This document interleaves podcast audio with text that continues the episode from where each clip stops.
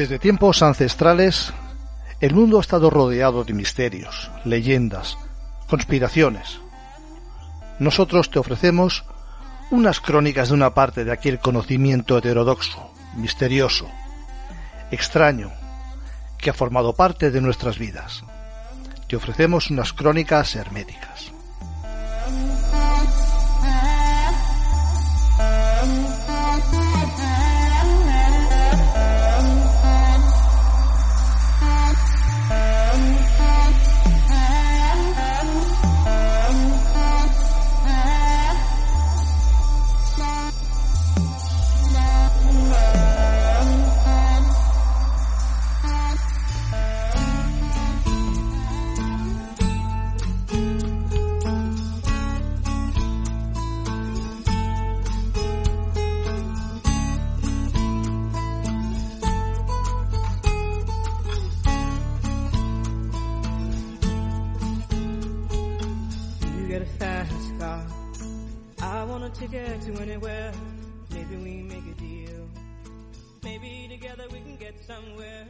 Hola a todos y a todas, bienvenidas, bienvenidos un día más, un programa más a Crónicas Herméticas. Los que nos seguís desde hace un tiempo sabréis que tengo una debilidad en cuanto al misterio se refiere. El tema ovni, WAP, lo siento, no logro acostumbrarme. Es mi materia favorita y hoy, aun a riesgo de ser pesado, vamos a volver a hablaros de ovnis. Pero en esta ocasión vamos a hacerlo desde un punto de vista del que no se habla demasiado. Lo haremos desde una vertiente más sociológica y que de alguna manera podría afectarnos a todos. En el pasado mes de julio, David Grash, David Frawor y Ryan Graves hicieron unas declaraciones juradas. Recordemos que en Estados Unidos es algo muy serio. Ellos hablaron de muchas cosas muy interesantes. Quizá una de las actuaciones más sonadas fue la afirmación de Grash, en el que denunciaba la existencia de un departamento secreto que efectuaría una ingeniería inversa sobre restos de supuestas naves de procedencia, como dijo el mismo Grash, no humana. Esto es algo que deberíamos tener en cuarentena, pero ¿y si hubiera algo de verdad en todo eso? ¿Y si hubiera algo de verdad en esas palabras? ¿Deberíamos pensar que hemos estado engañados durante casi 80 años?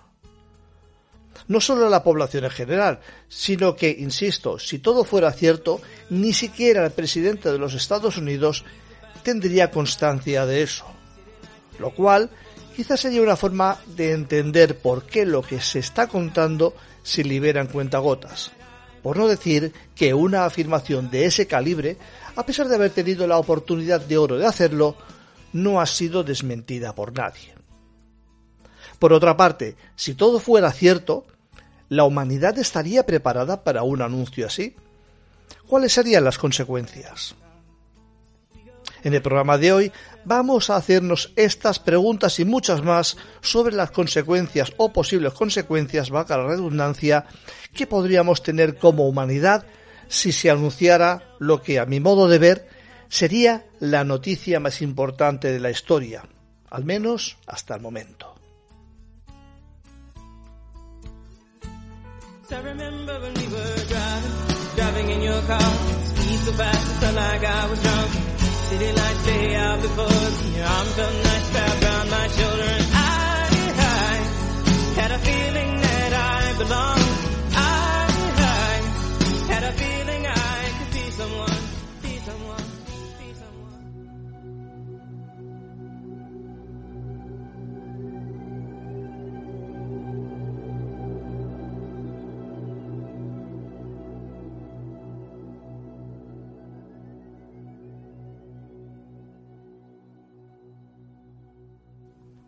Para ese interesantísimo debate contamos con la presencia del compañero de fatigas Daniel García y hoy contamos con un invitado de lujo que muchos de vosotros conoceréis, Miguel Ángel Ruiz.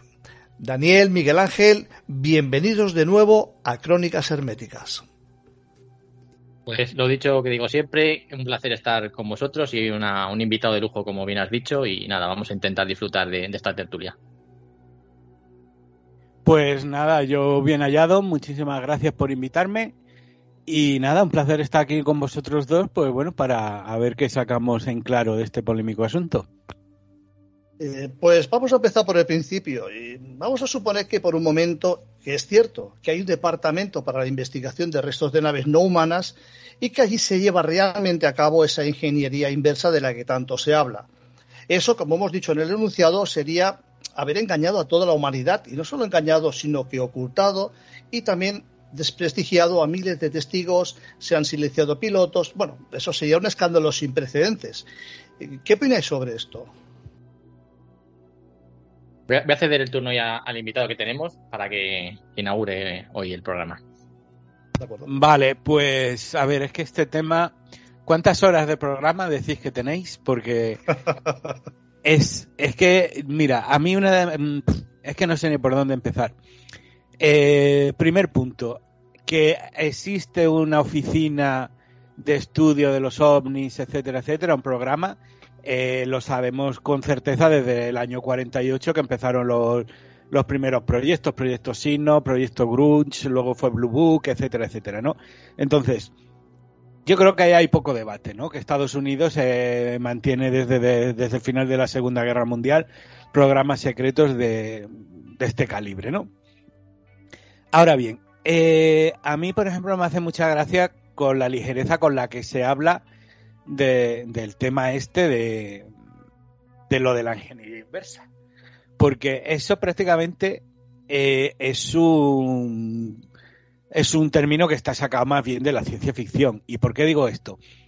Porque eh, normalmente cuando se habla de estas cosas, se, no sé, se dice como con una alegría eso de que están estudiando platillos volantes, etcétera, y de hecho había una rumorología por ahí, ¿no? en el sentido de que decían de que toda la vamos a decir, todo ese adelanto tecnológico que siguió a la Segunda Guerra Mundial, que se debía al hecho de que habían encontrado ovnis y estaban eh, haciendo una, ingeniería inversa de, de, esa tecnología. Vosotros sabéis lo absolutamente difícil que es hacer ingeniería inversa de una tecnología que tú no dominas ningún tipo de fundamento físico.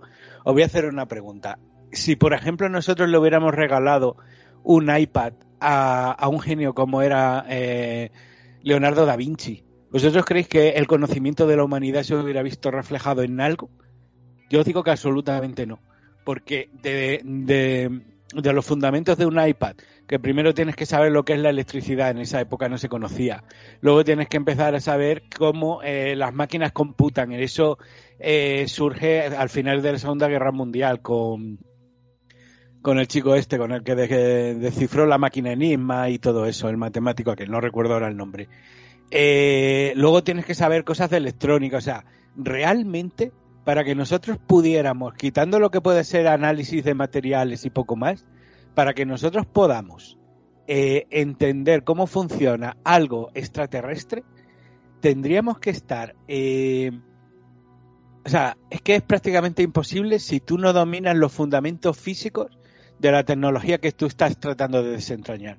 Una cosa es que tú, por ejemplo, pues seas americano, seas ruso y, eh, bueno, pues en un momento dado seas capaz de pillar un, eh, no sé, tecnología de tu enemigo, pero que está al mismo nivel tecnológico que el tuyo y entonces de alguna manera entiendes lo que está pasando ahí. Pero si nosotros, por ejemplo, tuviéramos un dispositivo que a lo mejor nos adelanta en cientos de miles de años en adelanto tecnológico, eh, es más que posible que nosotros no vamos a ser capaces de hacer nada con ese, con ese instrumental.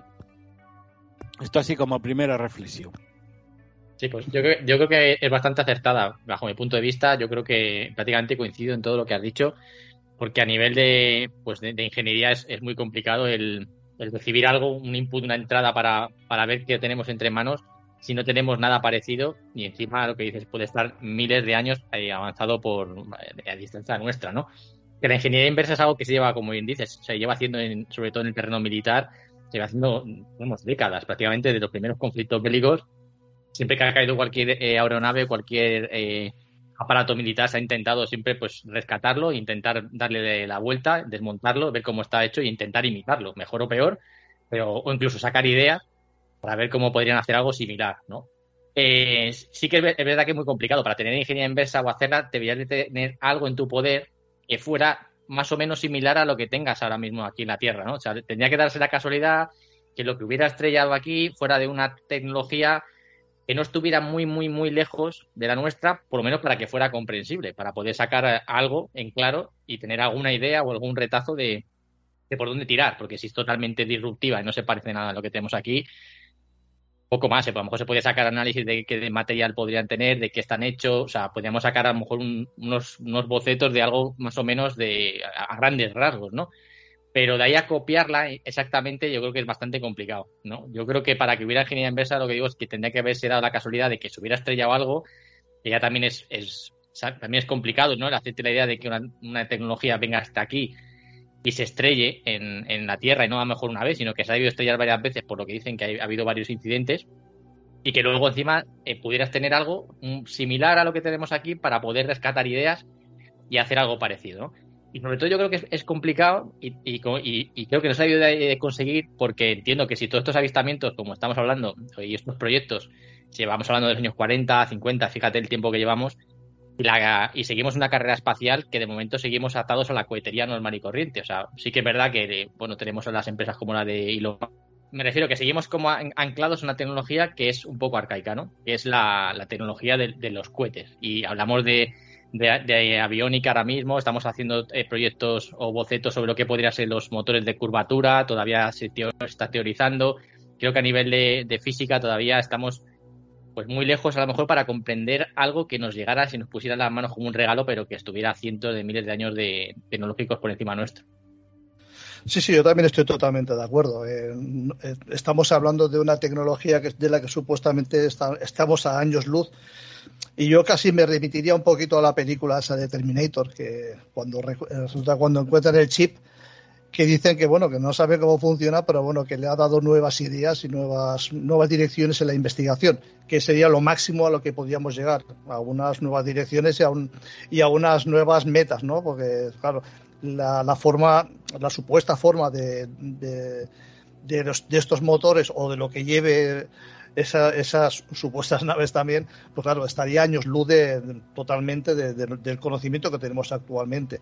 Pero bueno, mi, pregunta, aparte de esto, que, eh, era el, haber engañado a, todo el público. Eh, vamos a suponer que es, vamos a suponer que es cierto que existe esa oficina que ya ha dicho Miguel que bueno que él cree que sí pero vamos a ver, eh, el, ese, el, sentido sociológico, el sentido en el cual se estaría engañando a toda la, una humanidad sobre algo que están convencidos que existe, o por lo menos eso creemos, sin embargo, pues se ha ocultado, se ha ridiculizado. Eh, bueno, eh, tenemos muchos testimonios de pilotos que incluso dicen que no pueden hablar, no sé hasta qué punto es cierto esto, pero bueno, no he hablado con ninguno de ellos.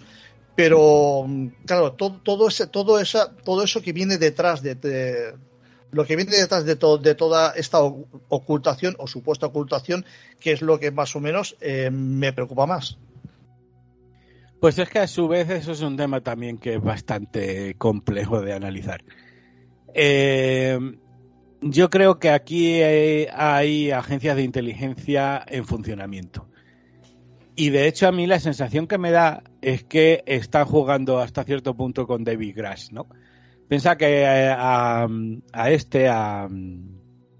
¿Cómo se llamaba? A este que era mm, Bob Lazar, ¿no? Al que fue el primero que, que, habló de esto, de la desclasificación del, Área 51, etcétera, etcétera. Eh, yo creo que con él eh, también hicieron una especie de, una suerte de juego. Y y hay un caso, es que a ver cómo lo digo que no sea muy amontonado, porque yo no sé si vosotros acordáis de una cosa que se llamó el proyecto Disclosure, que empezó a funcionar a partir de 2000, sí, sí. de 2009 y todo aquello, ¿no? Y que ese fue un, digamos, el primero que cogió y, y fue de, digamos, haciendo un rosario de, de, de grandes mm, testigos, ¿no? Estaba el, bueno, el, este que era astronauta, el Edgar Mitchell, o sea, estaba un montón de gente así como muy buena. Él junto toda la gente que tenía algo que contar creó un movimiento que parecía súper interesante y luego lo acabó ahogando. Eh, acabó enfrentándolos a todos. De hecho, el ya fallecido Egan Mitchell pues, acabó pidiéndole a, este, a Stephen Greer, que, que, se olvidara de él, que no quería saber nada de su movimiento, que, Stephen eh, eh, exageraba muchas de las cosas que él decía, y luego, bueno, pues pensar cómo funcionaron el tema de, de, los, de los medios, ¿no? De cómo se exageran las cosas, etcétera. Entonces, mm, pensad que lo que nosotros vimos el otro día en el Congreso, que era la vista esa en la que estaban dos pilotos, eh, estaba David Grass, pero luego había dos pilotos que, bueno, hasta cierto punto es bastante lícito que un, pro, que un, que un piloto notifique algo que él, no, que, que él ha visto y no entiende, ¿no? Pero si te das cuenta, el que hizo todas las, declaraciones explosivas fue David Grass, no fueron los otros dos pilotos. Uno de ellos fue el que vio el famoso OVNI Tic Tac este, que fue de estos vídeos desclasificados de la Marina en 2017, 2018, si no recuerdo mal, y, y otro testigo OVNI. Pero dicho eso, realmente el que puso toda la carne en el asador era David Grass. Pero cuando tú vas a lo que David Grass dice, te dice que él no es testigo directo de nada. Que él simplemente es un, eh, ha recogido evidencias y lo que tiene es, un poco haciendo lo que hizo Stephen Greer, un montón de gente que le ha contado sus experiencias. La pregunta es, ¿al gobierno de Estados Unidos le puede interesar fomentar la creencia en el fenómeno ovni y pueden estar jugando con Stephen Greer? Porque aquí hay una historia intra, bueno, anterior a todo esto, que es eh, todo esto que pasó con el, movimiento aquel financiado por el millonario eh, Richard Bigelow, todo el movimiento esto que se llama To the Star Academy, todo lo, eh, eso que, bueno, todas las declaraciones que lleva haciendo Lu Elizondo, etcétera, etcétera. Es que con esto llevamos años, señores, y jamás, jamás, jamás hay ni una simple prueba de todo eso, ¿no? Entonces, la pregunta es si al gobierno de Estados Unidos le interesa que siga activo una cierta, vamos a llamarla a, falta de una prueba mejor, una, una, una suerte de folclore, una suerte de mitología omniactiva que hasta cierto punto fomenta, pero que luego nunca termina de, ni, ni de, desclasificar ni de matar absolutamente, ¿no? yo, yo creo que justo la, la, clave es esa, ¿no? Que faltan las pruebas. O sea, yo creo que llevamos cada, cada X tiempo, es verdad que esto se ha sido más llamativo, pues, lo hemos visto en el Congreso, esas fotografías y esas imágenes son muy llamativas, dan, dan mucho empaque ¿no? al, suceso. Pero es verdad que siguen siendo declaraciones de que ha visto, porque le han contado, que, le han pasado información, pero sigue faltando una prueba irrefutable, que sí que es verdad que luego dice, no, cuando salgamos de aquí yo puedo hablar, cuando salga de aquí yo puedo hablar. Vale, yo creo que eso me parece bien, pero mientras que a la, al, al general de la población no se le demuestre una prueba tangible de que lo que está contando es, real, vamos a seguir teniendo la mosca detrás de la oreja, ¿no? Lo que dice Ángel. Al final piensas, esto es, esto es parte de, un, de, una, de una función que se está haciendo teatral por parte de los Estados Unidos porque esté buscando algo que les interese, porque cuando no les interesa algo, yo creo que tienen muchos mecanismos siempre para cortar algo cuando no les viene bien, incluso cuando les viene bien, reactivar las cosas para darle más, más bombo, ¿no? Y era falta el, estamos esperando también el, ese famoso resumen que iba a hacer la NASA, que también me gustaría saber qué es lo que va a contar, porque en teoría era para, finales de agosto, estamos ahí en septiembre, igual se ha pillado el, verano por medio y les ha pillado el, tren. Pero yo creo que también estoy deseando ver qué dice la NASA, ¿no? A ver si sigue con esa línea también eh, continuista de que hay algo más, necesitan más fondos, no tenemos datos todavía suficientes para certificar qué es lo que hay, siguiendo sembrando la duda de lo que pueda haber, porque siguen sin ponerle eh, nombres y apellidos, hablamos de cosas, pues WAPs, le vamos cambiando el nombre cada X tiempo, pero nos faltan las, las pruebas, ¿no? Y una cosa que a mí me llama mucho la atención y que me sigue llamando la atención siempre es que, ¿por qué esto pasa siempre en Estados Unidos? O sea, ¿por qué esta corriente en Europa parece como que son dos mundos totalmente separados? O sea, aquí hay un movimiento, entre comillas, como de de apertura a, cortar, a contar cosas que están viendo los pilotos, a, contar que está viendo proyectos negros, que están que eso me parece bastante más grave, ¿no? Que un gobierno de Estados Unidos esté destinando dinero de una manera eh, paralela de los, de los impuestos de los estadounidenses a hacer algo que en teoría no está presupuestado, que ya, ya de por sí me parece bastante, bastante gordo. Pero aquí en Europa, por ejemplo, no, no vemos una línea paralela en la que se ve algo parecido, ¿no? Tampoco lo vemos, bueno, Rusia va un poco a, su bola, China eh, apertura cero, o sea que tampoco creo que vayamos a ver nada de eso. Pero echo de menos eh, Europa, ¿no? Si esto es una, es como que ellos, esto es una carrera individual por su parte, no veo que sea un, movimiento globalizado el vamos a contar a la sociedad que hay algo que no sabemos lo que es y, vamos a ser claros en cuanto que, bueno, pues, y de hecho fíjate que cuando hablamos también de, la, de los estadounidenses, también hablamos de ciertos científicos ahora, como el propio Ivy Loef ahora mismo, o, Michio Kaku tal, que, también están abriéndose un poco a contar cosas nuevas, disruptivas, Creo que tampoco acabamos de tener una prueba definitoria que diga es verdad, hemos encontrado algo, el famoso Umamua, son, suposiciones. Eh, lo que ha encontrado, por ejemplo, esta misión en el, en el océano, que ha encontrado unas perlas, unas bolitas que pueden ser interestelares, pero que tampoco es una firma tecnológica de una raza extraterrestre.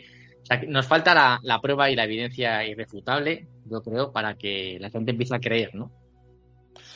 Sí, sí, de hecho, a ver, parece que de un tiempo a esta parte la, la, si hay una, un, goteo, un goteo de información sobre todo esto. Y, a ver, a lo que de siempre me ha extrañado es que después de casi 70, 80 años de negación del fenómeno, yo ya, no, ya no hablo de, de temas extraterrestres ni nada, solamente de, que existe un fenómeno en los cielos pues ahora de repente pues mm, hay una conjunción no solamente de, la, NASA, del Pentágono, sino de grandes científicos y físicos que están, bueno, están abriendo unas fronteras que hasta hace muy poco tiempo era, algo, vamos, que era, impensable, ¿no? Eh, cuanto sí, lo, que decías, eh, precisamente antes he colgado un tuit, hace mucho, creo que era de José Antonio Caravaca, del tema del silencio, del silencio de todo, de todo, que solamente habla Estados Unidos de eso, que o, están todos en el ajo o, están, o, saben que están mintiendo Estados Unidos. Y quizá todo esto forme parte de una, de una, de una pantalla, ¿no? Para tapar algo, ¿no? Por ejemplo, em, mucha gente piensa que detrás de estas declaraciones solo hay una, gran cortina de humo para ocultar casos fragantes. Por poner ejemplo, eh, que es el que más se ve por Internet, los líos del hijo del presidente Biden. Pero eso, ¿creéis que sería un método efectivo realmente para encubrir este tipo de noticias? Pues yo creo que esto mm, incluso podría desprestigiar al gobierno de Estados Unidos. Hombre, es difícil saber. Yo, de hecho, lo de Biden yo creo que esto es una cosa que tiene bastante más recorrido, ¿no? Que, que, el tema de, Biden, ¿no? Que ahora estaban hablando de hacer un impeachment y etcétera. Entonces, realmente no lo sé. Pero mm, yo vuelvo a decir, pensar que estamos hablando de, de, agencias de inteligencia y que realmente eh, yo creo que muchas cosas no, no son lo que parecen. ¿eh? Eh, yo sé que el tema del Congreso es muy efectista, etcétera, etcétera. Yo mm, no sé, yo desde luego sí que me parece que probablemente la mm, que probablemente con quien estén eh, que, probablemente lo que está pasando es que están jugando con, con David Grass y la pregunta es ¿para qué?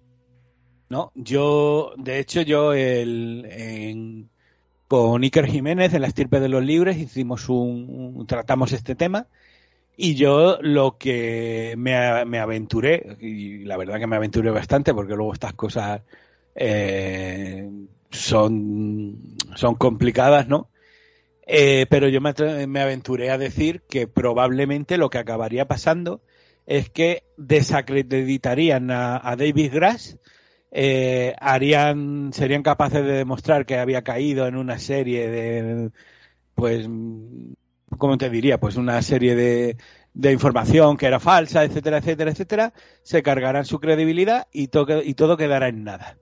Yo no sé a qué escenario temporal puede pasar esto, vamos a hablar de dos, tres, cuatro años, pero yo es la, la hipótesis que manejo. Y fíjate que no ha sido muy desencaminado porque no sé cuándo hiciste esas, afirmaciones, pero hace ya muy poquito le han estado vendiendo, deslizando que David Grass, pues que se había tenido problemas de depresiones, que se había agredido también a su mujer, que si tenía problemas psicológicos, que bueno, que era una persona inestable y demás. O sea, quiero decir que yo creo que también ya ha empezado a abrirse ya la, ropa de los tronos, ¿no? Decir, venga, la casa de los tronos va a salir ya les vamos a desprestigiar a esta persona y yo creo que van saliendo cosas. Yo creo que mí es verdad que no cuadra mucho porque si ahora todos esos perfiles salen diciendo que era una persona inestable, que bueno, que había tenido un problema con el suicidio de un compañero, que tenía estrés postraumático, dices, si solo sabían antes cómo le han dado cargos de responsabilidad en los años siguientes, digo yo que tienen evaluaciones y esto que están sacando ahora lo tendrían antes, digo yo que algo no cuadra, o sea, se ve que está saliendo a posta pues para intentar pues desprestigiar la, imagen que tiene de Big y, y llevártelo por delante, yo creo. Sobre todo si al final no acaba concretando ninguna prueba. Porque si al final esta persona eh, no consigue eh, mostrar nada, nada que acredite todo lo que está contando, sí que es verdad que va a ser eh, otra más de la que, bueno, no vamos a sacar absolutamente nada y vamos a ir al, polo opuesto, ¿no? A decir, este fenómeno no existe, los SWAP no existen, los OVNI no existen, estos son todos proyectos de, de los Estados Unidos yo para nada creo que estén usando esto para tapar nada de, Hunter Biden, porque han tenido eh, incidentes más gordos. Mira, muy lejos, el caso de Jeffrey Epstein fue súper sonado, o sea, súper sonado. Eh, el de Giselle Maxwell lo mismo, que tenían una lista de personas que iban a, publicar y no hubo nada que fuera que salieran para, para votarlo, ni mucho menos, ¿no? Así que yo lo, que, lo que sí que veo es eso, que como no eh, empiezan a salir alguna, algún tipo de prueba sólida, algo físico, que puedan mostrar imágenes, fotografías, documentos, solo sé que, que se están desviando fondos a proyectos, estos llamados proyectos negros, que ya es tipo sí es grave, me refiero. O sea, ya de hecho en sí es, es, delictivo. Pero lo que nos estamos hablando nosotros es que es la parte más de, si existen eh, seres extraterrestres, otras dimensiones, porque David Grass tampoco dice extraterrestres. Él habla de que pueden ser incluso de otras dimensiones, él no se pilla tampoco los dedos en ese sentido. Él habla un poco genérico y se cubre bien las espaldas en ese sentido. Y, y, lo que sí que es verdad que, podríamos comentar es, es, esa parte en la que mm, eh, se habla de que si eso que han estado viendo, esos cubos, que si estaban rellenos de cubiertos por una esfera, que totalmente disruptivo porque no se conoce nada similar, eh, es tecnología eh, norteamericana que se estén cubriendo y que esto sea toda una pantomima para seguir sacando dinero, fondos y seguir trabajando en ese tipo de cosas. Porque yo, de luego, lo que no me creo en absoluto es que esa tecnología que están filmando y que están son transmedia, que entran desde el aire, entran en el, en el océano sin hacer marcas de agua ni marcas de, calor, ningún tipo de, de, sistema conocido, sean de un país que no sea Estados Unidos. Yo no me imagino que esa tecnología esté ni en China, ni esté en Rusia, ni la tenga absolutamente nadie. Me parecería increíble porque ahora mismo Rusia tiene un problema y tiene una, un conflicto armado que se le está dilatando en el tiempo si tuviera una tecnología más o menos similar a esa, yo creo que habría dado un paso diferente. Y China ahora mismo, si tuviera esa tecnología, estaríamos hablando mandarín de hace ya unos años. Yo creo, ¿eh? Sí, sí, es que uh, Miguel se preguntaba por qué. Yo, yo casi lo que me pregunto es el por qué ahora. ¿Por qué ahora, a partir de, no sé, de 2016, 2017, que fue cuando empezó el tema este de los vídeos del Tic Tac?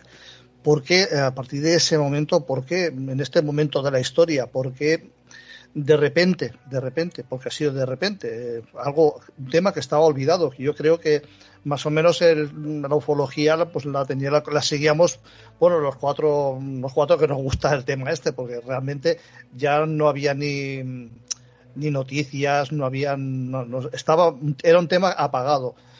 Pero Ahora, de repente, pues los mismos que lo han estado negando durante todo este tiempo lo resucitan. Y además que lo resucitan eh, con ganas, porque se está hablando constantemente, prácticamente en las redes sociales no se habla de otra cosa. Eh, y aparte de otros eh, otros follones, pero bueno, a me en el tema del misterio es, se está hablando constantemente de esto y a mí lo que me hace preguntarme es eso, ¿por qué ahora? ¿Qué, es, qué, qué, qué momento de la historia? ¿Qué, ¿Qué, está pasando? ¿Qué es, lo que, ¿Qué es lo que hay en el ambiente para que ahora, pues de repente, mm, pues, mm, insisto, los que han estado negándolo durante 70 años, de, de repente digan, pues sí, señores, el fenómeno existe. No sabemos lo que es, pero existe, que para mí ya es un gran avance, evidentemente. Al menos reconocer el fenómeno, porque hasta ahora eh, era todo, todo ridiculizado, vilipendiado y, vamos, y negado por sistema. Esa es la pregunta que a mí me, más me, llama la atención, el por qué y por qué ahora. Y por qué solo Estados Unidos, ¿no? También. También, también. Pues no tengo una respuesta concreta. De todas maneras, esto es que también tiene ya cierto recorrido, ¿eh? Quiero decir, em, si lo pensáis, no es porque ahora de repente, en realidad hace, ah, pues hace aproximadamente pues no sé, llevamos unos cuantos años, pues llevamos unos seis años con este, digamos, con esta nueva etapa de, de esta ufología así, bueno, desde que empezaron el tema de los vídeos de la Marina y, y tal. Y lo que sí que parece es que hay dentro del gobierno de Estados Unidos como dos movimientos contrapuestos que lo que pretenden es, parece que hay, o yo percibo, una especie de, de, lucha porque se, se, clarifique esto o, se entierre directamente, ¿no? Y, y realmente cuando lo piensas, eh, en eso están, ¿no? Realmente llevan bastante tiempo eh, tratando de, de bueno, de, de, establecer una lucha eh, por saber quién, quién se lleva el gato al agua con, con estos temas, ¿no? De, de o sea, de, de que si se consigue desclasificar algo, etcétera, etcétera, ¿no? Entonces veremos a ver lo que pasa, pero sí que sí que desde luego hay movimientos dentro del gobierno de Estados Unidos bastante evidentes que, que, que buscan, bueno, pues esto, ¿no? De que, de que se sepa. Y además, yo creo que además se ha usado, porque creo, quiero recordar que hasta la, hasta la propia Hillary Clinton creo que lo usó también como eh, propaganda electoral que dijo que bueno que uno de los objetivos que tenían llegar a la Casa Blanca sería pues sacar a la luz todo lo que estuviera relacionado con, con los extraterrestres, si fueran extraterrestres. Creo que también hasta eh, creo recordar que han sido casi todos los candidatos que han ido últimamente, eh, se han ido presentando, han ido como diciendo que cuando llegaran al poder iban a, desclasificar eh, contenido, que iban a, sacar a la luz todo, y luego cuando llegan a cargos de poder prácticamente eso se diluye, se lo lleva el tiempo y, al final no, no, no, sacan nada de lo que habían prometido, ¿no? De, de, desclasificación y. Como ha pasado con lo de JCK, dijeron que iban a, sacar documentos, al final han sacado un montón de folios que no aportan prácticamente nada nuevo y ha incluso hasta prorrogado la, el, secreto hasta otros años más adelante, ¿no? O sea, yo lo que sí que sí que veo que es que como es un tema que vende mucho, que tiene mucho tirón y lo estamos viendo, porque al final tocas el tema de la ufología y, es que son los vídeos más vistos, los podcasts más escuchados, o sea, sigue teniendo un tirón, pese a que ha pasado décadas y décadas, y sigue llenando ríos de tinta, ¿no? Yo creo que es un tema muy, muy bonito en ese sentido, muy frustrante porque nunca acabamos de encontrar una respuesta, pero yo creo que en este carro hay un montón de gente subida porque sigue siendo un tema interesante, ¿no? Y la, y la pregunta es, es eso, ¿por qué va esto por, por fase, ¿no? Porque hay unos años en los que se da más boom, luego baja un poco eh, aquí el hype este que tenemos todos, se olvida el tema, luego vuelve a subir otra vez. Entonces, esa es la, gran pregunta, ¿no? Y sobre todo, digo, me refiero siempre a lo mismo, ¿no? ¿Por qué todo este, este teatro, este teatillo lo está llevando siempre Estados Unidos? ¿Y por qué esto no es un movimiento más globalizado? Porque si Estados Unidos tiene un, un problema, supuestamente, porque tienen eh, objetos que invaden su espacio aéreo con, la, con el consiguiente riesgo, en teoría, que tiene, y esto no creo que solamente sea exclusivo de Estados Unidos. Yo creo que esto debe de estar pasando, si pasa este fenómeno, de ser un, fenómeno que no sea propietario como las películas, que eh, justo los extraterrestres acaban llegando a, la Casa Blanca. Entiendo que también circularán por el espacio aéreo de, Europa, de Rusia, China, Asia. Entonces yo creo que lo que echo de menos también es eso, ¿no? Si esto fuera una apertura de verdad eh, generalizada hacia algo importante, que fueran a, contar ya algo a, no sé, a un tiempo más o menos relativamente corto, yo creo que no solamente sería Estados Unidos, yo creo que lo veríamos más en todos los países, ¿no? Por lo menos verías algo como decir, oye, están todos alineados, me empieza ya a dar mal rollo porque parece que como que nos quieren contar algo, ¿no? Pero sí que es verdad que luego también pasan cosas muy extrañas como lo de los globos estos famosos, que derribaron varios, de uno se mostró muchísimas fotografías, del otro no hubo nada de información. O sea que luego encima ellos generan ya un caos todavía mayor y al final eh, acabas mezclando muchos conceptos, muchos casos, ya no sabes lo que es verdad, lo que es mentira y acaban enfangándolo todo, que yo creo que al final lo que buscan un poco, ¿no? Yo creo que parece que más que desclasificar, lo que quieren es al final enfangarlo tanto que ya no sepas ni, qué creer, ¿no? Ni qué atender, ni qué, ni, dónde poner el foco. Luego también está el, tema de la ciencia. La ciencia, mm, la ciencia, a ver, estamos hablando de, algo hasta, hasta cierto punto tangible, porque es, bueno, ha sido detectado por radares, hay cientos de miles de testigos, que esto ya no serían pruebas, sería más bien indicios, pero claro, la ciencia eh, realmente no sé, yo no sé si tiene algún estigma social en la búsqueda a la respuesta de este fenómeno, porque mm, insisto que no es cuestión de, explicar lo que es, es cuestión de al menos, al menos tener la certeza de que hay algo volando por nuestras cabezas sin ningún permiso. Y de ser así, de haberlo hecho en serio, em, hace años podríamos estar más cerca de la verdad o, quizá o quizá de alguna manera eh, estamos estirando un chicle que de algo que no logramos comprender y por eso de, alguna manera no le damos ninguna explicación ni, ni ni la buscamos.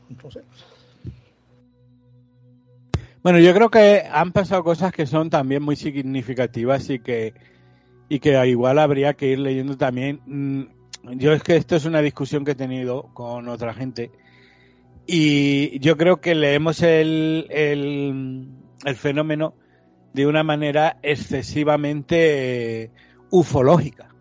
Y en realidad eh, aquí hay muchos más eh, elementos en cuestión, ¿no? Pensad que, en realidad, que para los estadounidenses y tal, esto sobre todo es un problema militar. Un problema militar que tiene otras muchas aristas, ¿no? Entonces, ¿por qué digo esto? Pues porque, por ejemplo, piensa cuando se le cambió la, la denominación al tema, al tema WAP, eh, con el, o sea, ese cambio de siglas para buscar fenómenos, o sea, en vez de buscar objetos como tal, se, alejaron un poco de, esa narrativa extraterrestre, esa narrativa ovni, pero hay que pensar una cosa. Eh, si dejamos de ver eh, todo este embrollo simplemente como el gran anuncio extraterrestre para la humanidad, etcétera, etcétera, nos podemos dar cuenta que también esto se puede leer, por ejemplo, en la clave de que eh, Estados Unidos tiene una guerra comercial con China evidente, ya es una guerra, salvo una guerra abierta, tiene una guerra en todos los escenarios que, hay geopolíticos, y, la, y, un poco aquí la, la, la cuestión era de cómo, eh, si, si básicamente todas estas opciones en el, en el Congreso no, no trataban de obtener, desde en cierto modo, unos aumentos de los presupuestos militares en Estados Unidos. Y, de cómo eh, gran parte del fenómeno, no, no de esta última ronda de David Grass, porque eso simplemente ha sido una, vamos a decir que eso pues fue una comparecencia pública, sino de lo que eran los papeles estos del Pentágono anteriores, etcétera, etcétera, eh, yo creo que lo que estaban eh, orientados principalmente a obtener una mayor financiación de cara al problema con China. Y, ahí pues un, poco se, se jugaba con esa idea de, de, la amenaza, de lo que podían ser eh, drones chinos, de lo que podían ser otras tecnologías, etcétera, etcétera, ¿no? Entonces, ¿se puede estar usando el fenómeno ovni para, de alguna manera, obtener la legitimación de subir todos esos presupuestos? Eh, porque pensar que aquí, en el fondo, puede haber dos agendas. Una es la, una agenda puramente militar, pero ciertamente también hay una agenda que es social, que es del control de la opinión pública. ¿no? De, decir, pues mira, que, que den más fondos, que esto se investigue, que se llegue a, a todo, que y yo creo que el tema de la financiación también es un elemento a tener en cuenta. Eh, que es, bastante llamativo, ¿no? Porque cuando vemos las imágenes estas famosas del, tic-tac y todo el rollo, ¿no? Estas, eso, que además me, hace gracia porque lo del WAP es eh, aéreo, pero luego vemos grabaciones en las que el propio objeto entra dentro del agua, que lo llaman luego transmedia. Creo que lo de aéreo ya se les queda corto, porque incluso ya no, no se limita al espacio aéreo, sino que pasa a entrar dentro del mar y prácticamente sin hacer ningún tipo de, de marca dentro del agua, que es bastante llamativo. Entonces, eh, si nos limitamos a ver qué hechas son esas imágenes que están filtrando en esas grabaciones, ya demuestran que la tecnología que estamos viendo es una tecnología muy llamativa. O sea, por lo menos a mí me llama mucho la atención eh, quién tiene esa tecnología. Si es algún país, me parece que, o si es del propio Estados Unidos, que está haciendo pues, sus experimentos, o está haciendo sus pruebas, o está haciendo sus desarrollos, y está usando esto como una especie de escaparate para lo que estaba antes contando Ángel, una especie de guerra eh, pues de mediática, ¿no? De, propaganda, decir, pues mira, estamos grabando todo esto, esto está en nuestro espacio aéreo, es una amenaza para nuestro país, puede ser que los chinos digan, oye, nosotros no tenemos esto, nosotros no hemos ido, los rusos no han sido, empiezas a crear una especie como de caos, dirá, esto es tecnología estadounidense, esto a lo mejor son prototipos que están haciendo, fíjate lo avanzados que están, nosotros estamos quedando atrás en este sistema, al final también es verdad que es una, una guerra totalmente abierta entre las potencias, porque ya las guerras como tal, yo creo que ya han pasado a, salvo que estamos viendo en Ucrania, pero casi todas las guerras se llevan de otra manera, otro tablero totalmente distinto. Básicamente ni nos enteramos que están en guerra y son guerras totalmente crudas a la hora de, bueno, pues que hemos estado viendo como cortar licencias a Huawei para que no puedan implantarse en Estados Unidos, eh, quitar licencias para que no puedan explotar ciertos recursos. Es una guerra totalmente comercial, es totalmente brutal, además. Y, sí, que sí que lo que me llama la atención, al, margen de qué signifique todo esto, sí que están remarcando que es una amenaza aeroespacial. están diciendo que es una amenaza. Es verdad que no dicen que hayan atacado a ningún objetivo estadounidense, pero lo califican como una amenaza y que tienen que estar preparados y que tienen que estar, bueno, de alguna manera eh, investigar o gastar fondos para poder detectar qué es eso, porque según ellos con las herramientas que tienen ahora mismo no, no son capaces de, de registrarlo. Lo que quiere decir que van a tener que meter fondos, entiendo, para poder pues cambiar toda esas, esa maquinaria que deben de tener, sistema de radares, porque la velocidad que tienen parece que es que no tampoco son aptos para registrarlos. Y, yo creo que al final esto se va a traducir en más fondos, ¿no? Pero yo la, pregunta que, también me hago es, ¿esa tecnología de verdad ya es, está aquí? O sea, esa tecnología que hemos visto en los vídeos de objetos que hacen esos giros, esas, esos movimientos, esas velocidades, esos pasos del, del aire al mar, del mar al aire, es real, o sea, es, nuestra, es del ser humano, porque si, estamos, si es real y es nuestra, estamos hablando que la carrera aeroespacial que estamos viendo de, de Elon de Virgin y todo esto, es, es, que sé que sería tirar el dinero, yo creo, teniendo en cuenta lo que estamos viendo ahí, ¿no? Bueno, yo, el tema de la, de la financiación, realmente, a ver, es posible. Yo, no, yo no lo descarto, pero no, no, no, lo veo, no lo veo demasiado, no sé, no lo veo demasiado por, porque, bueno, yo creo que los gobiernos cuando quieren gastar dinero eh, lo gastan y punto, y no dan explicaciones y lo hacen todo en, en, oscuro y no hace, no hace falta que monten toda esta parafernalia pues para, para aumentar los presupuestos. No, sinceramente no lo creo. En cuanto, claro, el, el tema de que, de que sí ya tenemos esa tecnología. Hombre, yo sigo pensando que no la tenemos. No la tenemos, en parte por lo que, por lo que dice Dani, eh, porque de hecho nadie la. Aunque vaya, aunque es cierto que se suele decir que la tecnología va a tener unos 30, 40 años por delante de lo, de lo que conocemos, por lo menos en el terreno de lo militar no creo, es que esto, claro, esto, esta tecnología, si es que la tenemos, estaría cientos de años, no 30 o 40, estaría cientos o miles de años, porque estamos hablando de, de unos supuestos objetos, no voy a decir naves, pero unos supuestos objetos que se desplazan a unas velocidades eh, tremendas, sin, como habéis dicho, sin mapa de calor, no dejan huella, eh, entran en el agua, en, eh, también por debajo del agua se, mediante sonar se han, se han, detectado algunos unas velocidades sorprendentes. O sea, está, está, muy por encima de, lo, de, la tecnología que nosotros tenemos. Entonces yo no creo, no creo que, no creo que, es que ni se acerque. Estará mucho más avanzado de lo que conocemos, sí, pero yo no creo que se acerque a, para nada a lo que, a lo que supuestamente son estos, estos objetos. Y sí, claro, el tema que la segunda parte sería esa, la, teoría, si, si, tuviéramos esa tecnología, eh, claro, los, todos los viajes aeroespaciales que estamos haciendo, ese, ese, ese, ese, intento de la vuelta a la Luna que, que, no acaba de, que no acabamos de arrancar, aunque a veces nos cueste pensar que en el año 1969 llegamos con tanta facilidad y ahora nos cueste tanto, pues no sé. Eh, si tuviéramos esa tecnología, yo creo que al menos, como mínimo, estaríamos algo no son, no son, no ya solamente en, desplazándonos igual que, esos objetos, porque yo una buena ocasión lo he dicho, nosotros nos tenemos eh, nos, desplazamos en el, por, el, por el espacio de la misma manera que se desplazaba con la carreta en, al principio de los tiempos. O sea, vamos del punto A al punto B y vamos haciendo kilómetros.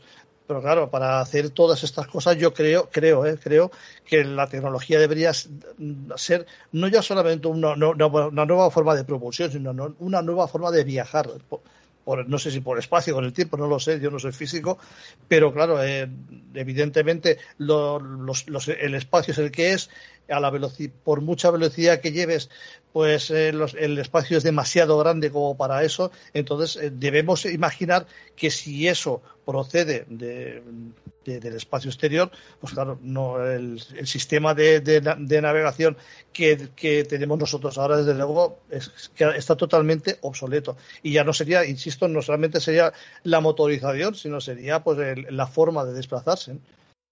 Por otro lado, eh, la pregunta de los ufólogos. Eh, los ufólogos, claro, también hará. Mm, yo creo que cada, cada ufólogo tiene su teoría, como es normal, pues cada uno cada uno barre para su casa, pero mm, digo la ufología en general. Eh, ¿Creéis que los ufólogos prefieren que no haya una respuesta real a lo que está ocurriendo? ¿O, sería preferible un entorno así difuso eh, como hasta ahora para que se pueda dar rienda suelta a la especulación y no dar no dar si, ni una cosa ni la otra, ¿no? Ese, estar ese, en la tierra de nadie es para seguir especulando, vamos. Pues la verdad es que no tengo respuesta a eso, no sé hasta qué punto. Está claro que, bueno, pues la ufología también yo creo que en algunos aspectos está como muy replegada en torno a sí misma, ¿no?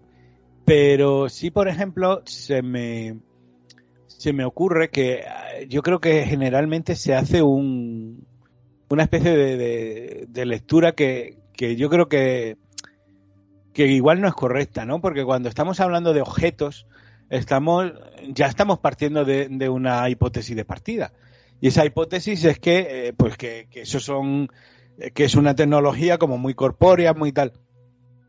Y si, por ejemplo, muchos de estos fenómenos, eh, estoy hablando del ámbito militar, no de la ufología clásica, pero muchos de estos fenómenos, como hemos visto en el tema del tic-tac y, todo eso, ¿cómo sabemos que eso realmente a lo mejor no son eh, simplemente medidas de contrainteligencia. ¿Sabes lo que te quiero decir?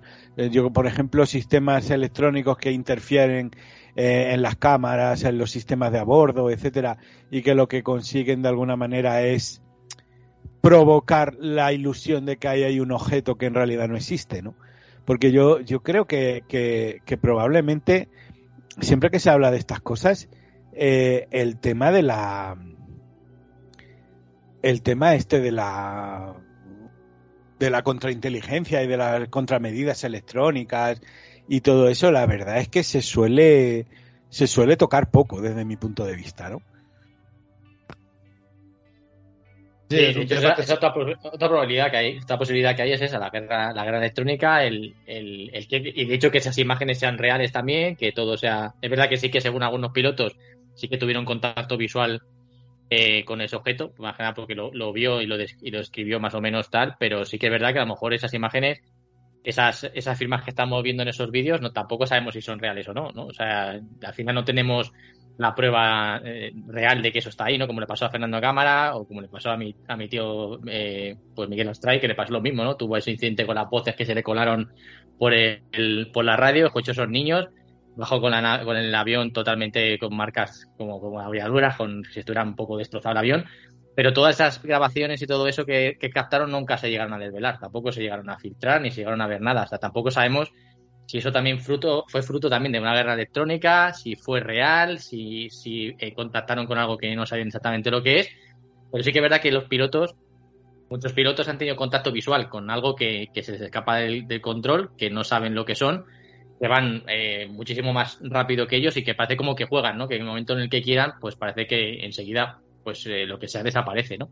A mí lo que me da la atención es eso, ¿no? Cómo este fenómeno, lo que sea que, que, pueda ser, no sabemos lo que puede ser, no sé si son objetos, si son interdimensionales, si, si es un prototipo, no tenemos ni idea. Pero lo que es curioso es que esto se lleva reportando de hace décadas.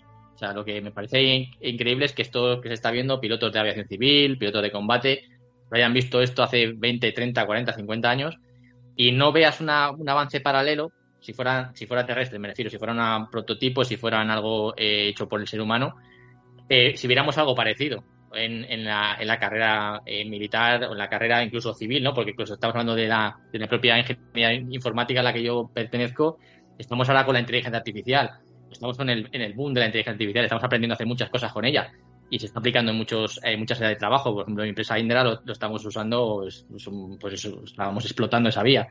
Pero sí que es verdad que en esa época, para, para ver esos objetos, digo objetos porque no sabemos lo que son, me refiero pues la, coletilla esta famosa, Pero es verdad que tendría que tener un compendio de todas las tecnologías, o sea, física, aeronáutica, informática, porque ese ahora mismo no cuadraría con 40 años después o 50 años después. O sea, yo no veo un, reflejo de esa tecnología, no la, no la veo ahora mismo en la actualidad. O sea, no veo una, aeronave o no, veo algo que se refleja lo que estamos viendo o lo que dicen los testigos, porque vamos a lo mismo.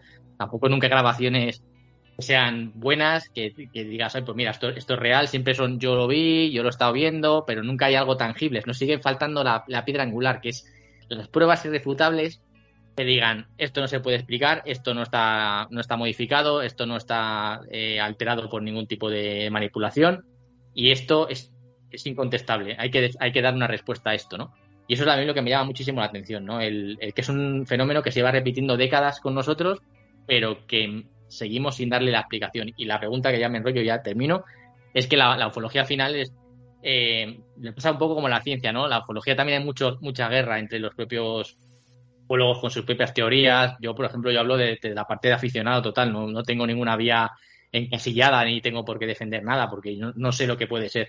Pero sí que es verdad que la ufología pasa un poco como la ciencia. Si estuvieran unificados a la hora de intentar dar con la clave de qué podría ser o intentar hacer estudios serios de hace décadas, a lo mejor hubiéramos llegado a sacar alguna, alguna conclusión antes, ¿no? O sea, yo creo que es ese estigma también en la ciencia de el que se interesa por estos temas se le tacha un poco como, bueno, como loco, como magufo.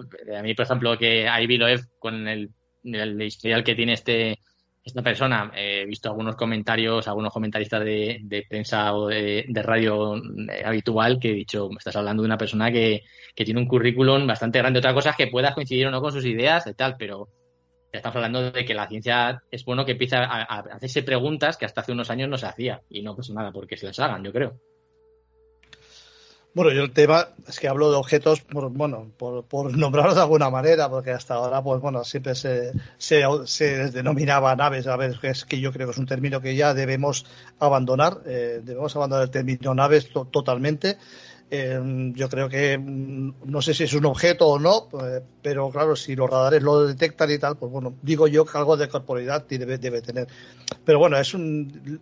digo objeto por, por, por, nombrarlo de alguna manera, porque tampoco me, me, cuadra a mí que sea un fenómeno. Un fenómeno, ya por deformación, ¿no? Claro, claro. el fenómeno es, es, algo que, no sé, puede ocurrir de forma eventual.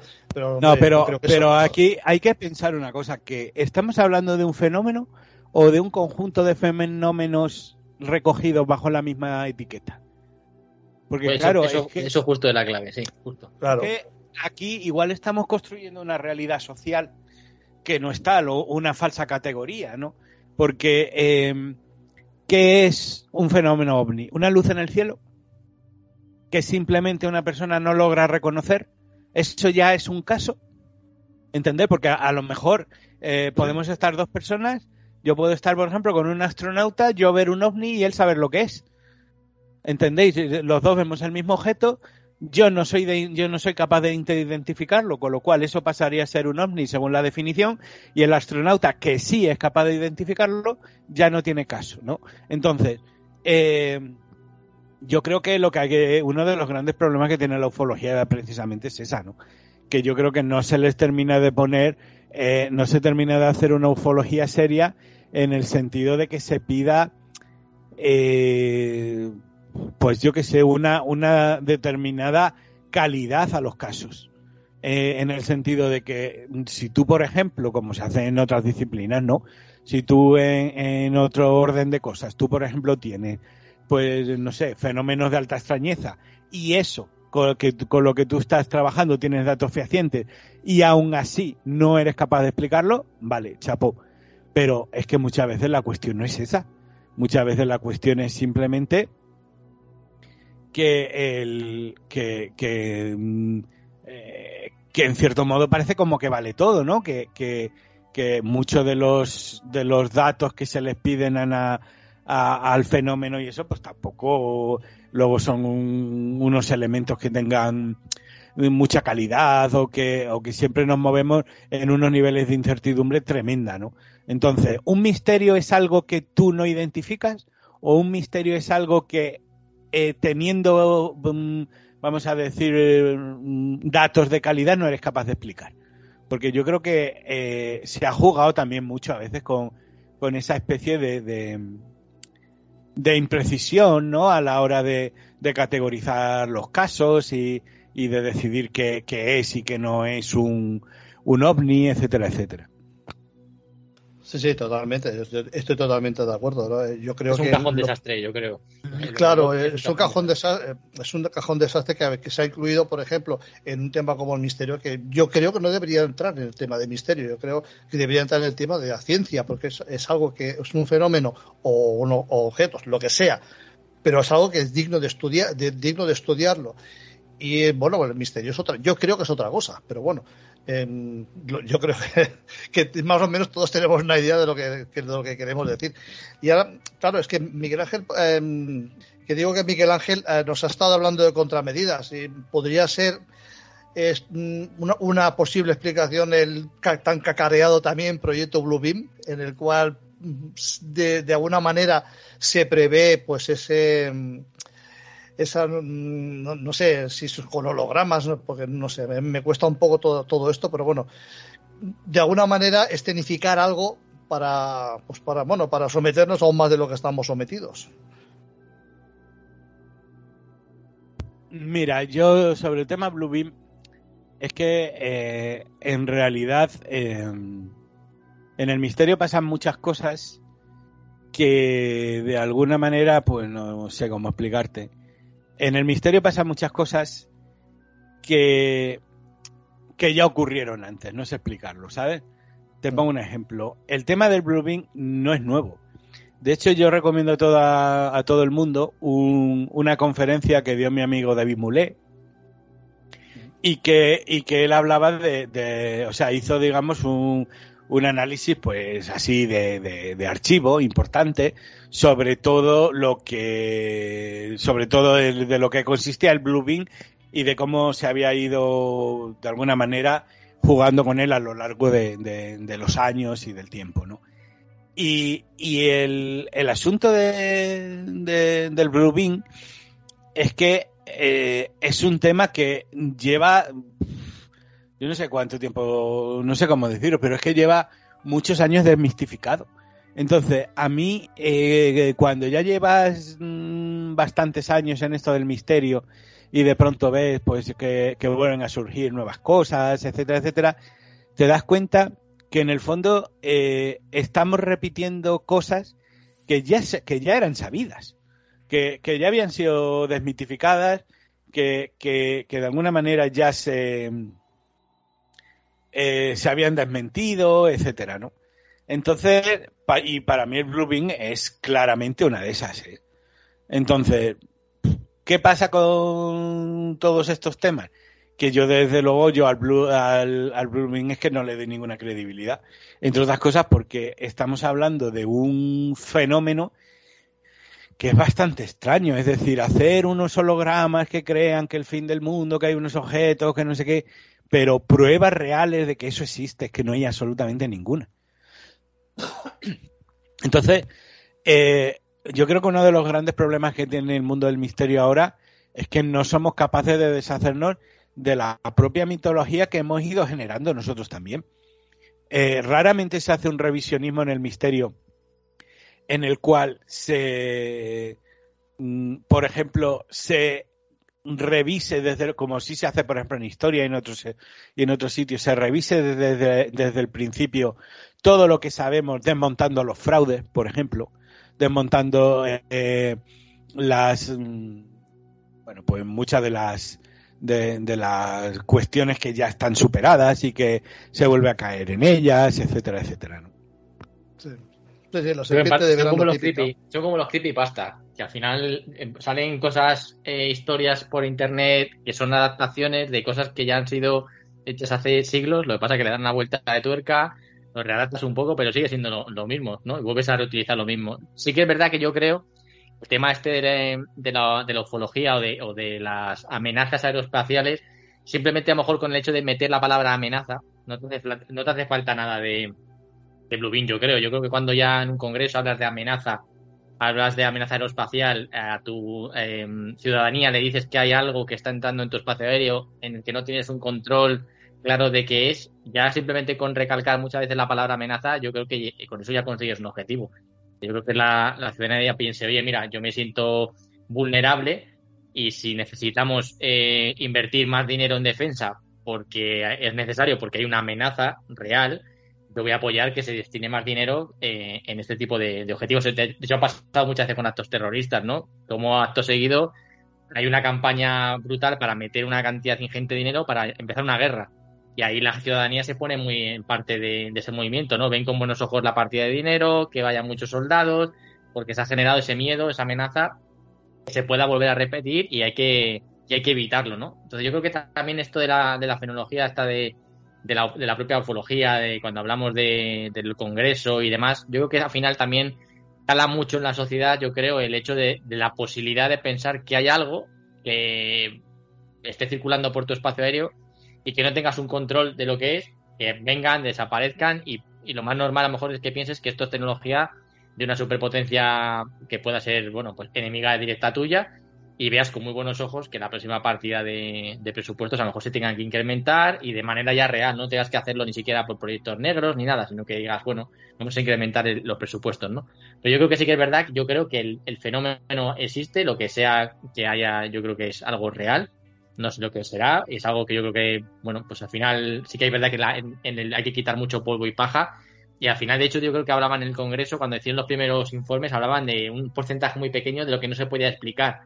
El resto, más o menos, todo ya tenían una, una explicación más o menos, pues, tangible, ¿no? Lo que decía Miguel Ángel, al final, en los Starlink, por ejemplo, hasta hace muy, muy poco, cuando empezaron el boom, mucha gente que lo veía esos trenes pensaban que eran, que eran prácticamente como las luces de Arizona. Creo que decías, bueno, aquí hay una nave espacial enorme detrás.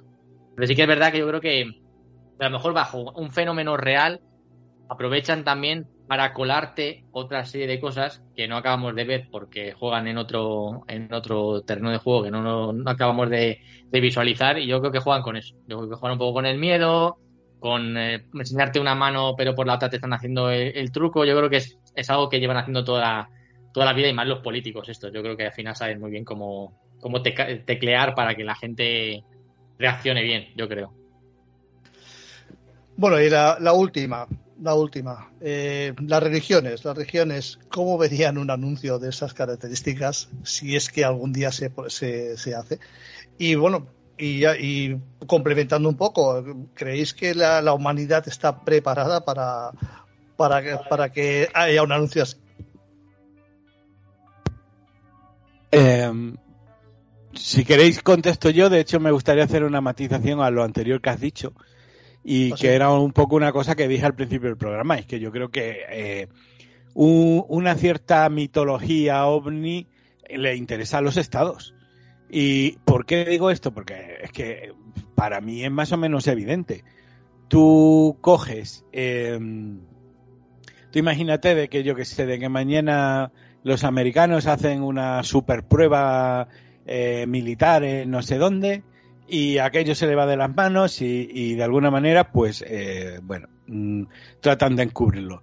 ¿Tú sabes lo útil que es tener todo un mundo del misterio, todo eh, una generación de ufólogos creyendo en la visita de naves espaciales, porque en el momento en el que tú filtres determinada información, ellos van a entrar al trapo absolutamente eh, porque sabes que van a acabar haciendo programas de radio, etcétera, etcétera, y que, y que son una herramienta eh, buenísima para, de, alguna manera, embarrar todo el proceso y que aquello quede, pues, como la visita de los marcianos y no a lo mejor como, una, como eh, una amenaza militar, que imagínate, pues yo que sé, un avión que se mete en espacio aéreo de otra nación y que, y que hace algo mucho más humano y mucho más, eh, no sé cómo decirlo, eh,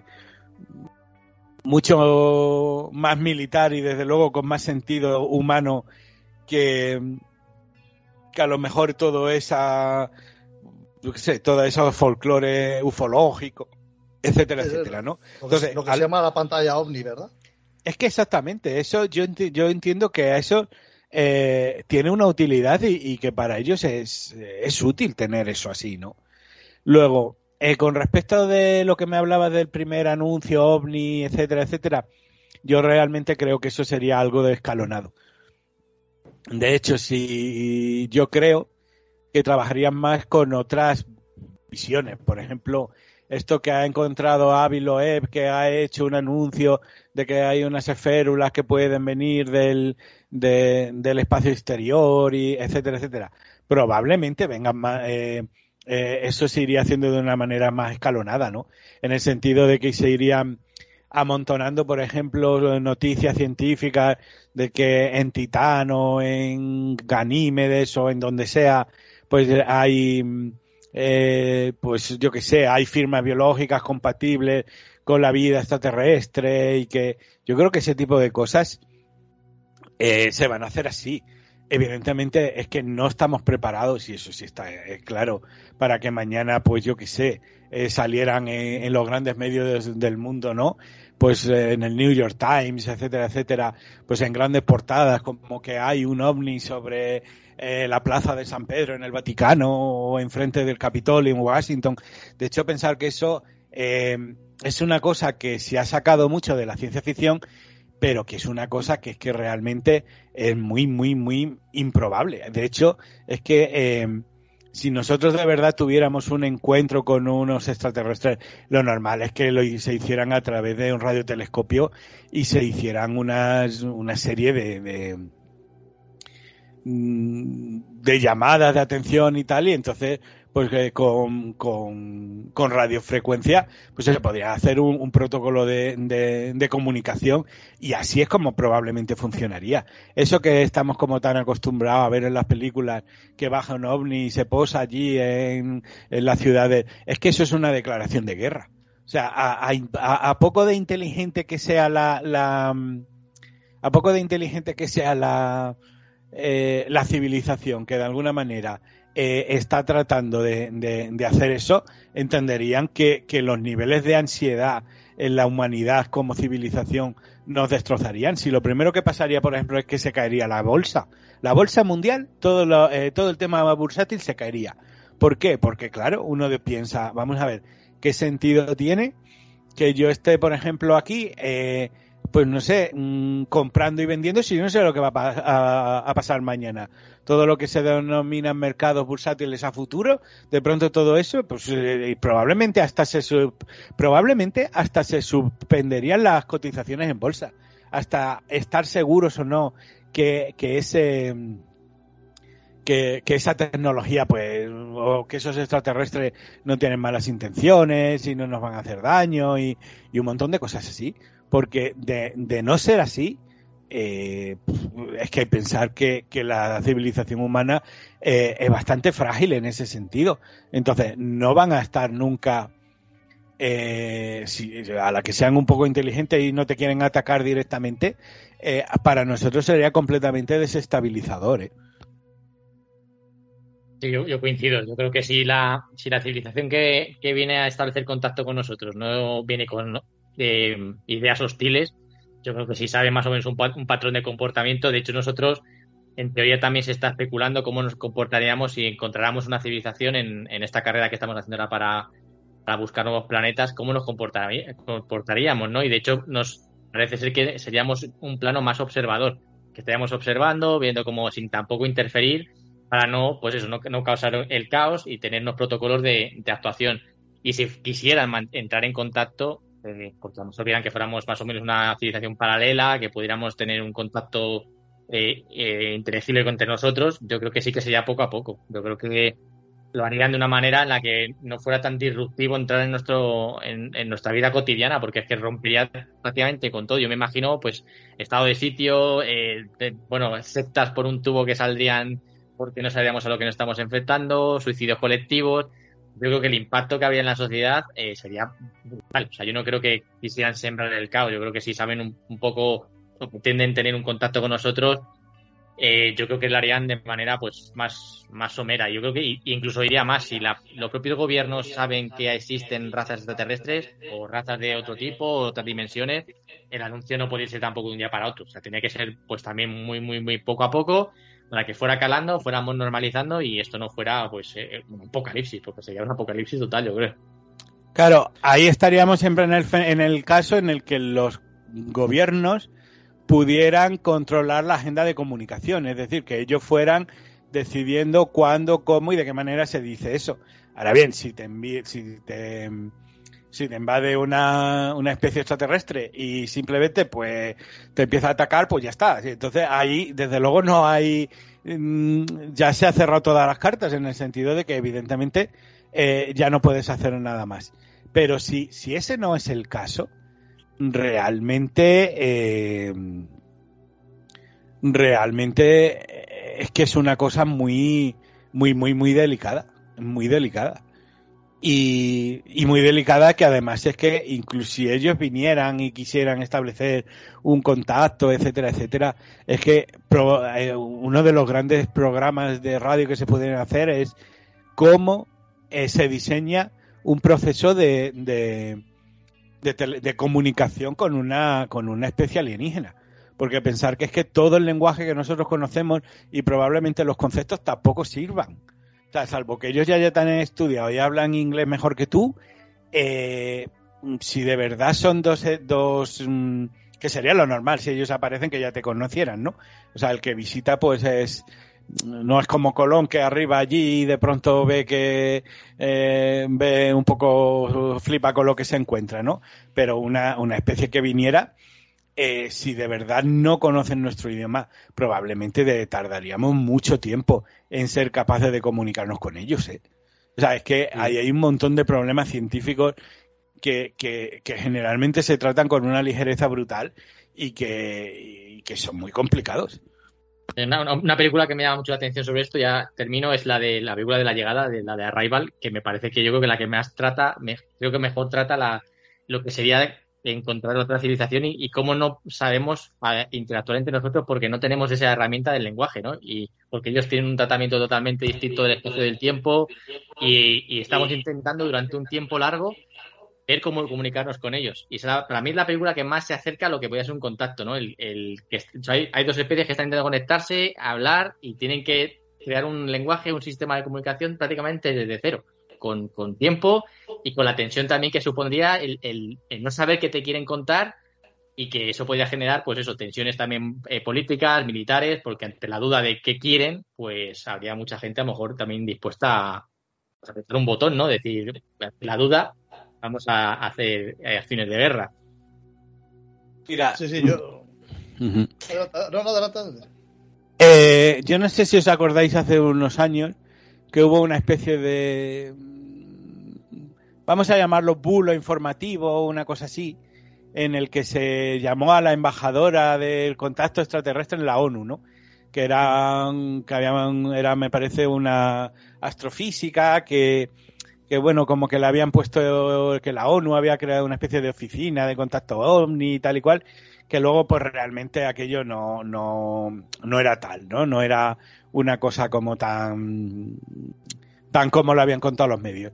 Y yo estuve investigando ese tema y, me di cuenta de, una cosa que al final que era un bulo, y es que la ONU, o sea, la humanidad, nosotros no tenemos un protocolo de, de actuación en caso de que apareciera una, una no tenemos un protocolo de actuación en caso de que apareciera una civilización extraterrestre, ¿sabes?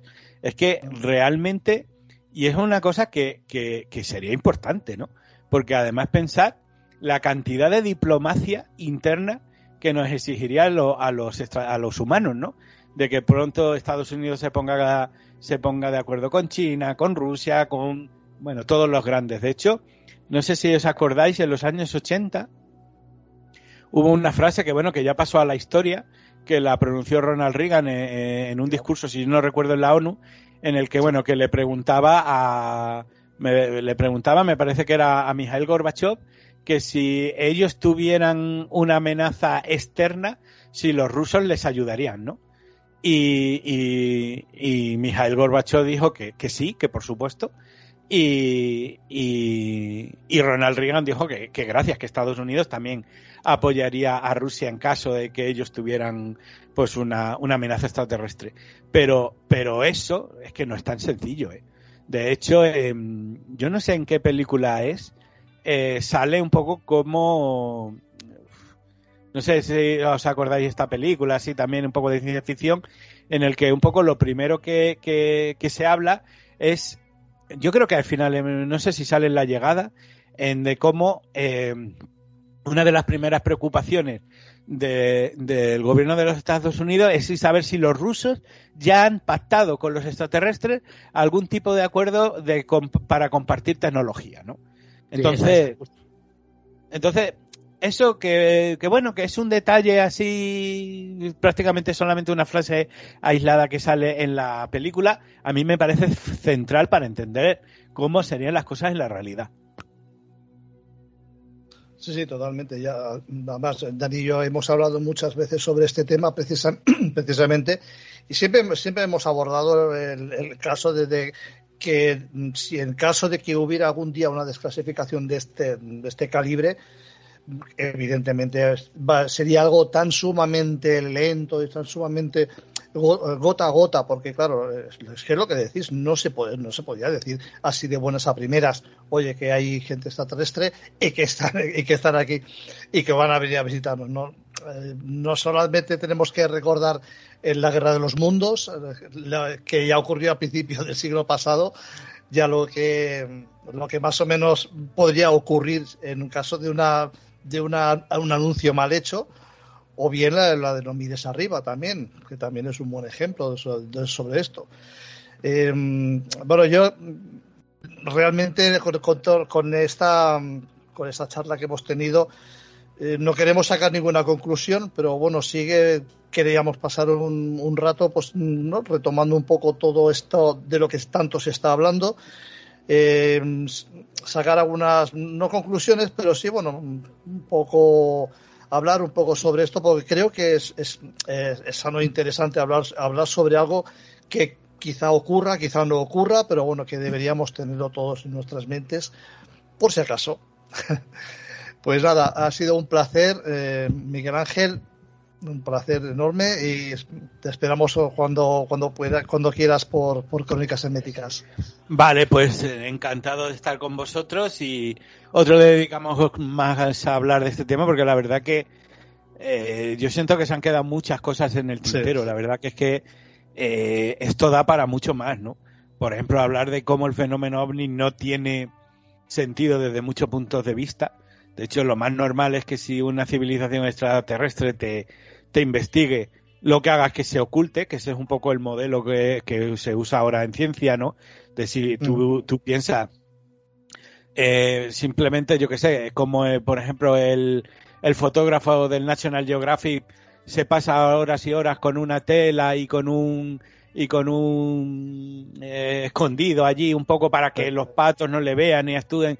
Entonces, la, la peor manera de, de, presentarte ante una civilización es bajar, que es el típico caso ovni, bajar a hablar con un paisano, eh, presentarte allí y, y, contarle tu vida y que el planeta va mal. Es que, eh, o yo que sé, o todo el tema de, lo, de los mm, de los accidentes ovnis, o sea, son civilizaciones súper avanzadas pero luego cuando, cuando cae un resto lo dejan ahí, no, no van con otro, con otro platillo así, o sea, no quieren dejar pruebas, pero luego te dejan el ovni ahí, ¿no? no podrían ir dos o tres, y si uno, eh, o sea, lo típico, no dejar ahí, por ejemplo, a los tripulantes eh, muriéndose de hambre, o sea, no tienen un, un sistema así, pues, de, de, evacuación y rescate de sus propios astronautas, o sea, es que hay tantas cuestiones que cuando se las mira un poco son, son extrañísimas, que, bueno, pues yo qué sé, en eso estamos, ¿no?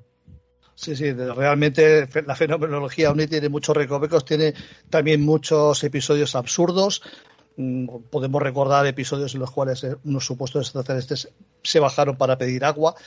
Mm, eh, hay, mucha, hay mucha, mucha paja eh, que, separar del polvo y yo creo que si, si te apetece pues cualquier día pues oye pues hablamos y se continuamos con este tema que a mí la verdad me parece súper interesante y, muy ameno Yo creo que para resumir lo mismo, yo creo que lo habéis dicho, yo creo que nos hemos dejado muchas cosas, yo creo que al final en el, fenómeno ufológico es el cajón desastre que se mete todo, desde casos de, pues como contaba, ¿no? El del este mariano que aterriza y te pide agua, que, que no deja de ser llamativo, que hay casuísticas en las que se ven robots, que se ven escaleras, que se ven no sé qué, o sea, quiero decir, es tan, tan variopinto el tema, yo creo que podríamos estar hablando horas y yo creo que eh, llevamos siglos, yo creo que hablando sobre este tema y yo creo que todo hace indicar que seguiremos más siglos todavía divagando sobre qué puede haber detrás de la, del fenómeno ovni.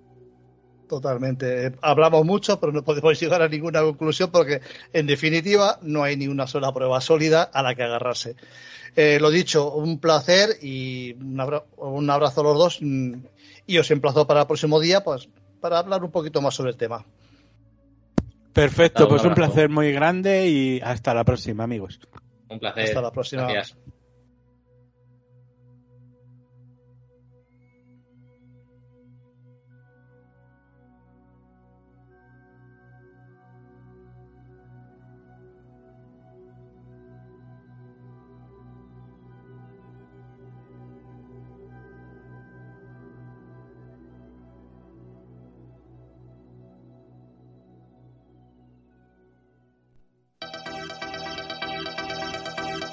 Infórmate. Reflexiona. Analiza. Piensa. Estudia. Lee. Investiga. Despierta.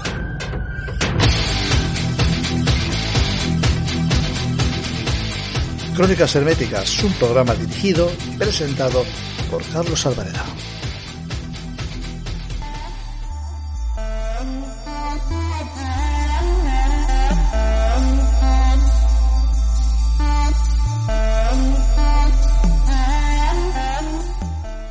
Pues parece que hemos llegado al final del programa de hoy. Espero sinceramente que os haya gustado y os lo paséis tan bien escuchándolo como nosotros preparándolo. Ya sabéis que este podcast, al menos por el momento, no se monetiza. Pero eso no significa que no podáis echarnos una mano. ¿Y cómo podéis hacerlo? Muy sencillo. Suscribiros al canal, tanto en iVoox como en Podcastmanía, una nueva plataforma de podcast que necesita un buen empujón. También podéis darle un me gusta o un like, como preferáis decirlo. También es muy importante tener un feedback con vosotros y que esto sea como una especie de conversación, por lo que nos encanta que nos dejéis mensajes diciendo lo que os ha parecido el programa, qué opináis al respecto de lo que hablamos y si hay alguna crítica, mientras sea con educación y constructiva, también son bienvenidas, ya que una buena forma de ir mejorando día a día es empezando conociendo tus propios defectos. Pues lo dejamos aquí. Lo dicho, que paséis unos propicios días y hasta dentro de 15 lunas. Adiós.